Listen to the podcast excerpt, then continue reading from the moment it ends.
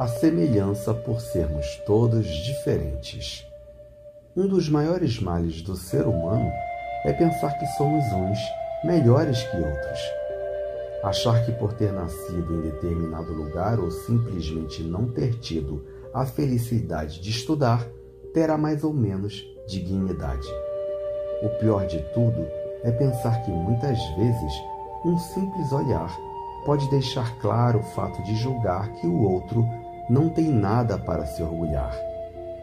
Reconhecer que cometemos erros, que possuímos fraquezas, medos e limitações deveria fazer parte do nosso instinto, ser totalmente intrínseco.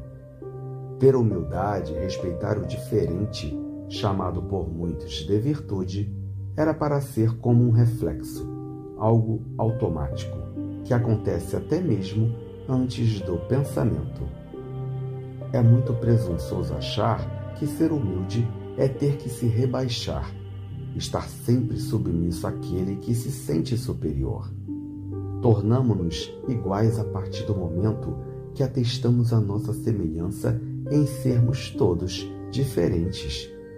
A humildade deveria mesmo ser definida como qualquer pequeno ato de afeto com o diferente, seja ele alto, baixo, homem, mulher.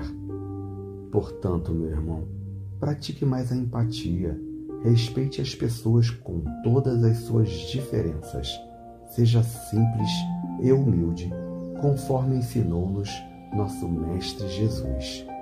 Que seu dia seja lindo e abençoado. Bom dia.